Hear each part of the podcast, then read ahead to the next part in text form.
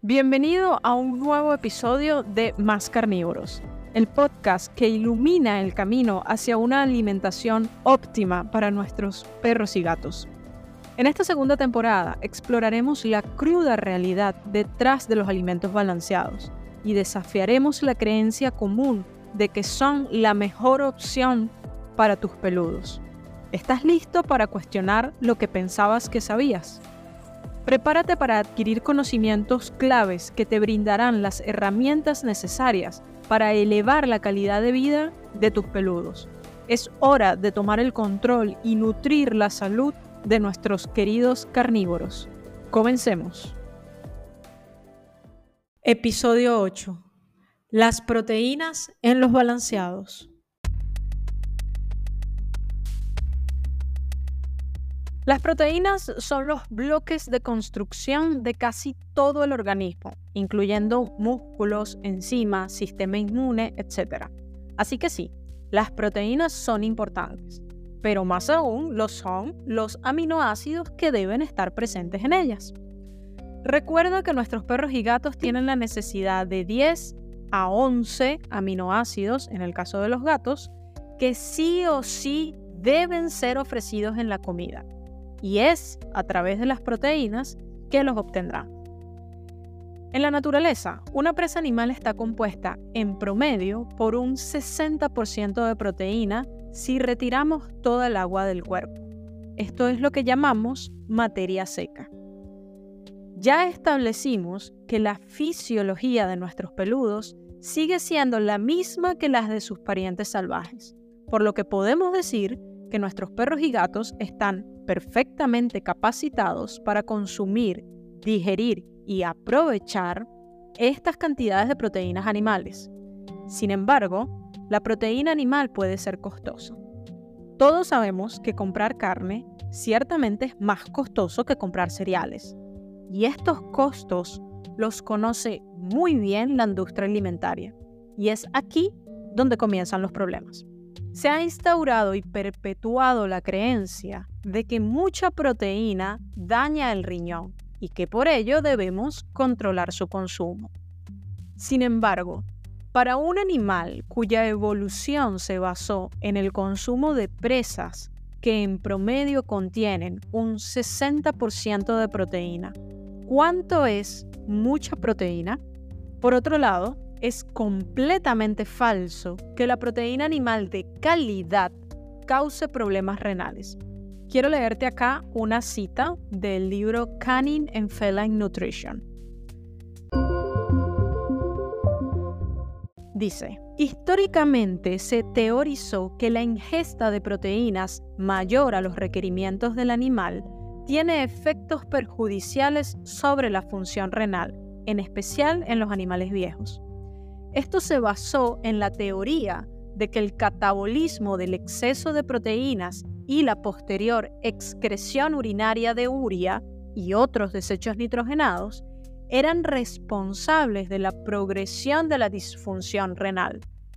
Sin embargo, si bien el control de la proteína de la dieta es usado para reducir la uremia y sus signos clínicos asociados en los animales con enfermedad renal crónica, no hay evidencia que muestre que la ingesta de proteína inicie o contribuya con la progresión de la disfunción renal.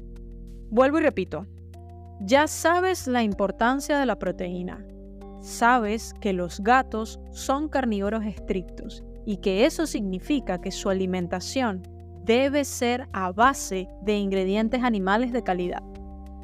Sabiendo todo esto, te presento estas líneas del libro Nutrición Clínica de Pequeños Animales, el cual te recuerdo pertenece al Instituto Mark Morris, que a su vez le pertenece a Hills Pet Care, que a su vez deriva de Colgate Palmolive.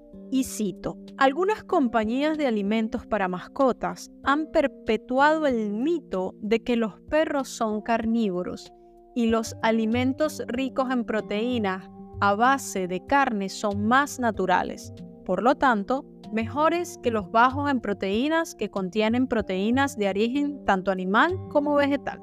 Otras falacias como que los altos niveles de proteína en la dieta crean más músculo o un pelaje más grueso, han contribuido a que los dueños de mascotas tengan la percepción errónea de que una mayor cantidad de proteína es indicativa de un alimento para mascotas de mayor calidad.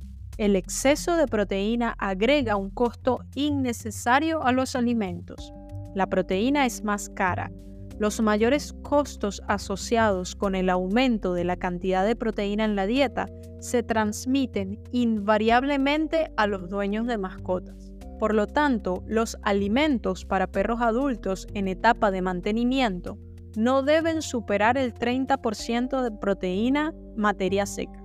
En el caso de los gatos adultos en etapa de mantenimiento, no debe exceder el 45% de proteína en materia seca. Sin embargo, debido a que los perros prefieren tejidos animales a las harinas vegetales, es ventajoso añadir fuentes de proteínas animales a la formulación. Una mezcla de tejido animal y harinas de cereales es apropiada y a menudo óptima. Cierro la cita. Toda esta argumentación me parece a mí que se limita al costo de producción y a que se preocupan más por el dinero en lugar de por lo que resulta óptimo y saludable para nuestros peludos. ¿Tú qué opinas? Por si fuera poco discutir sobre las cantidades de proteínas, debemos ahora evaluar la calidad de lo que ellos ofrecen en sus productos. Así que pasemos a conocer un poco de dónde sacan esas proteínas y cómo son procesadas. Y debido a que este será un tema un poco más denso, lo dejaremos para el próximo episodio.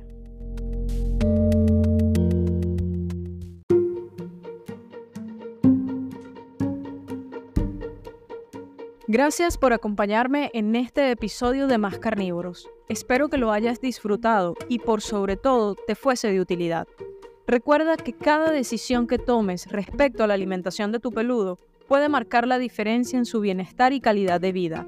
Tú tienes el poder de brindarle lo mejor. Si te ha gustado este episodio, no olvides suscribirte al podcast para no perderte futuros capítulos.